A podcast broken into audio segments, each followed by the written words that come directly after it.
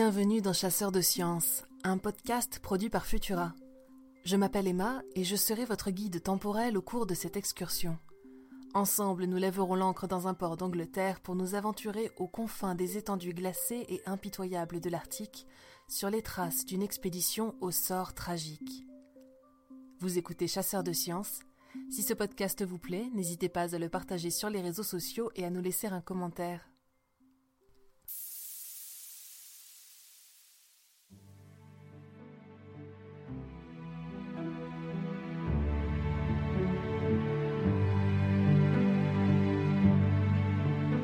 Sommes en 1845 dans le port de Greenhive et deux des joyaux de la marine royale anglaise s'apprêtent à quitter leur pays natal. Le HMS Erebus et HMS Terror sont des modèles d'avancée technologique pour leur époque. Rapides et puissants, ils sont même équipés d'un système de chauffage interne.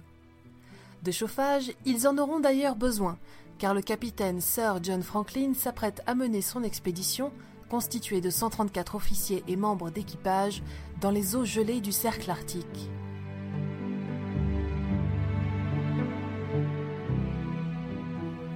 Au début du XIXe siècle, la majorité des océans a déjà été explorée et cartographiée. Néanmoins, une terra, ou plutôt une aqua incognita, demeure convoitée par de nombreux pays le célèbre passage nord-ouest qui offrirait aux marins européens la possibilité de joindre l'Extrême-Orient sans avoir à contourner les Amériques ou l'Asie. Fendant les eaux au nord de l'Atlantique, traversant l'archipel arctique canadien et longeant la côte alaskaïenne, le passage devait déboucher sur l'océan Pacifique via le détroit de Bering découvert trois siècles plus tôt.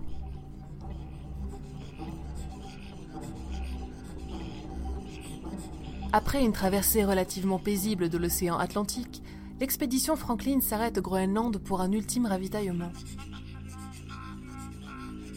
Cinq marins sont renvoyés chez eux pour raisons médicales, portant avec eux les dernières nouvelles que l'Angleterre recevrait de l'équipage en route vers son inéluctable disparition.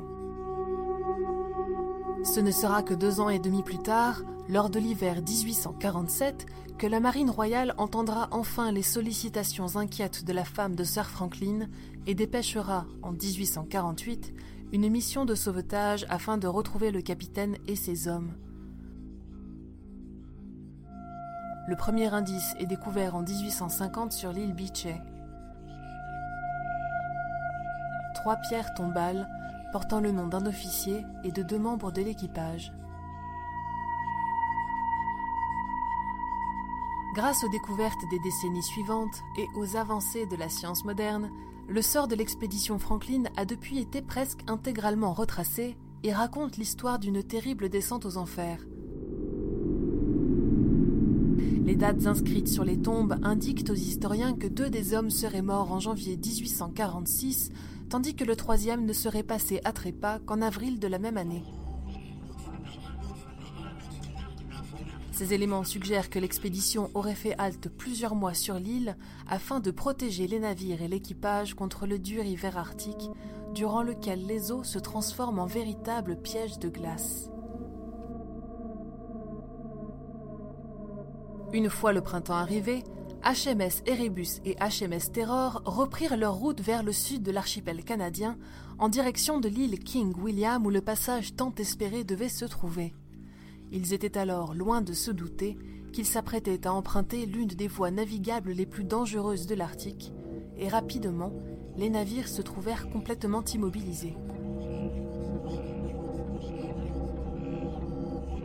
Un message laissé par l'équipage sur l'île en mai 1847 indique que les navires avaient été emprisonnés par la glace par deux fois lors des hivers 1846 et 1847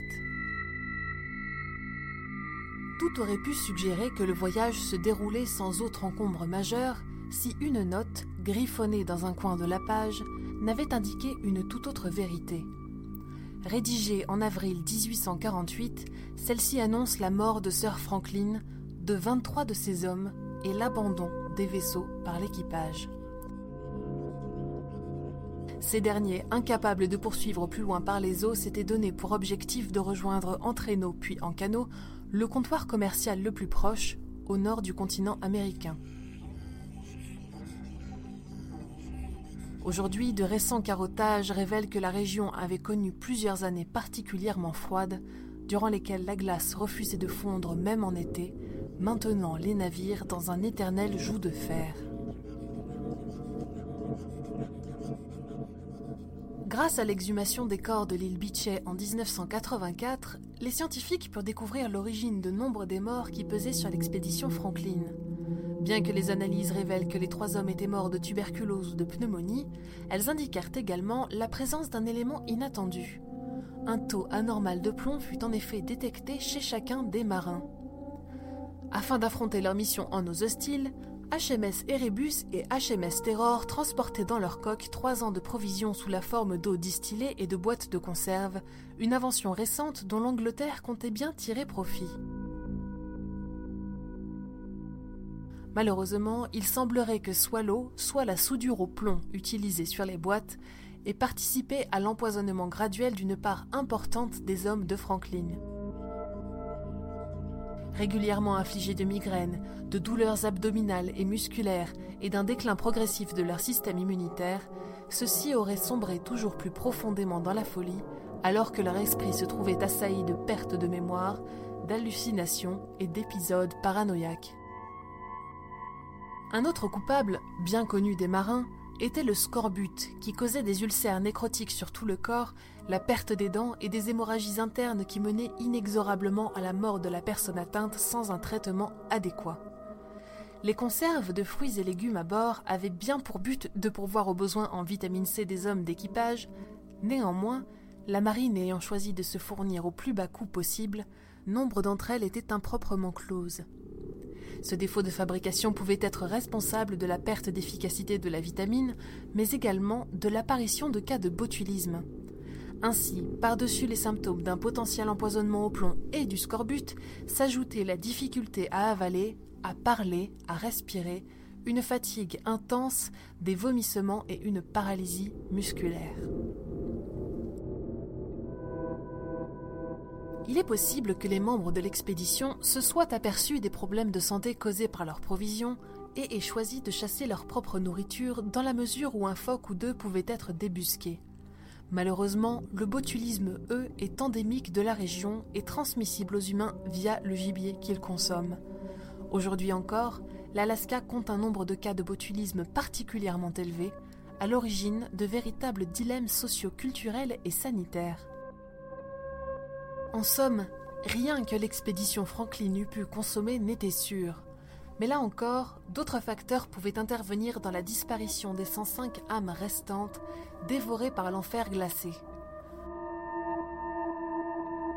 Une fois les navires abandonnés, alors qu'ils poursuivaient le reste du voyage à pied, les hommes durent tirer derrière eux sur d'immenses distances les centaines de kilos de canaux, de provisions et de malades qui les accompagnaient. La transpiration générée par ce désagréable exercice gelait contre le corps, tandis que les douleurs musculaires provoquées par les différentes maladies rendaient plus pénible encore cette marche sans fin. Le terrain, alternativement formé de glace, de gravier, de pierres coupantes ou de sable, s'étendait, impardonnable, à l'infini, portant en lui la menace d'une attaque d'ours polaires ou de barrières infranchissables. À l'époque victorienne, des témoignages d'Inuits et celui d'un explorateur européen furent collectés, ainsi que plusieurs objets ayant appartenu à l'équipage, attestant du fait que leurs routes s'étaient à un moment croisées. Les Inuits décrivirent également un campement dénombrant pas moins de 30 morts et de sinistres vestiges humains suggérant des actes de cannibalisme, une hypothèse morbide qui sera plus tard confirmée par les scientifiques. Au final, pas un seul des hommes de l'expédition Franklin n'aura survécu pour raconter sa véritable histoire. Quelques soixante ans plus tard, le célèbre aventurier Roald Amundsen devenait le premier explorateur connu à franchir le passage nord-ouest.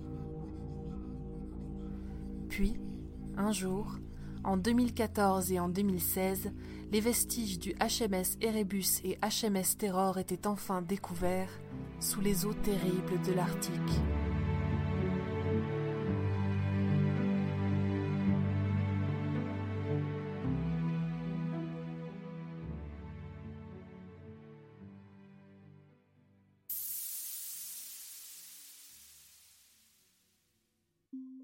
Merci d'avoir écouté Chasseur de Sciences. Si cet épisode vous a plu, n'hésitez pas à le partager sur les réseaux sociaux et à vous abonner sur les plateformes de diffusion Spotify, Deezer et Apple Podcast pour ne rien manquer. Quant à moi, je vous retrouverai pour une future expédition temporelle d'un chasseur de sciences. À bientôt!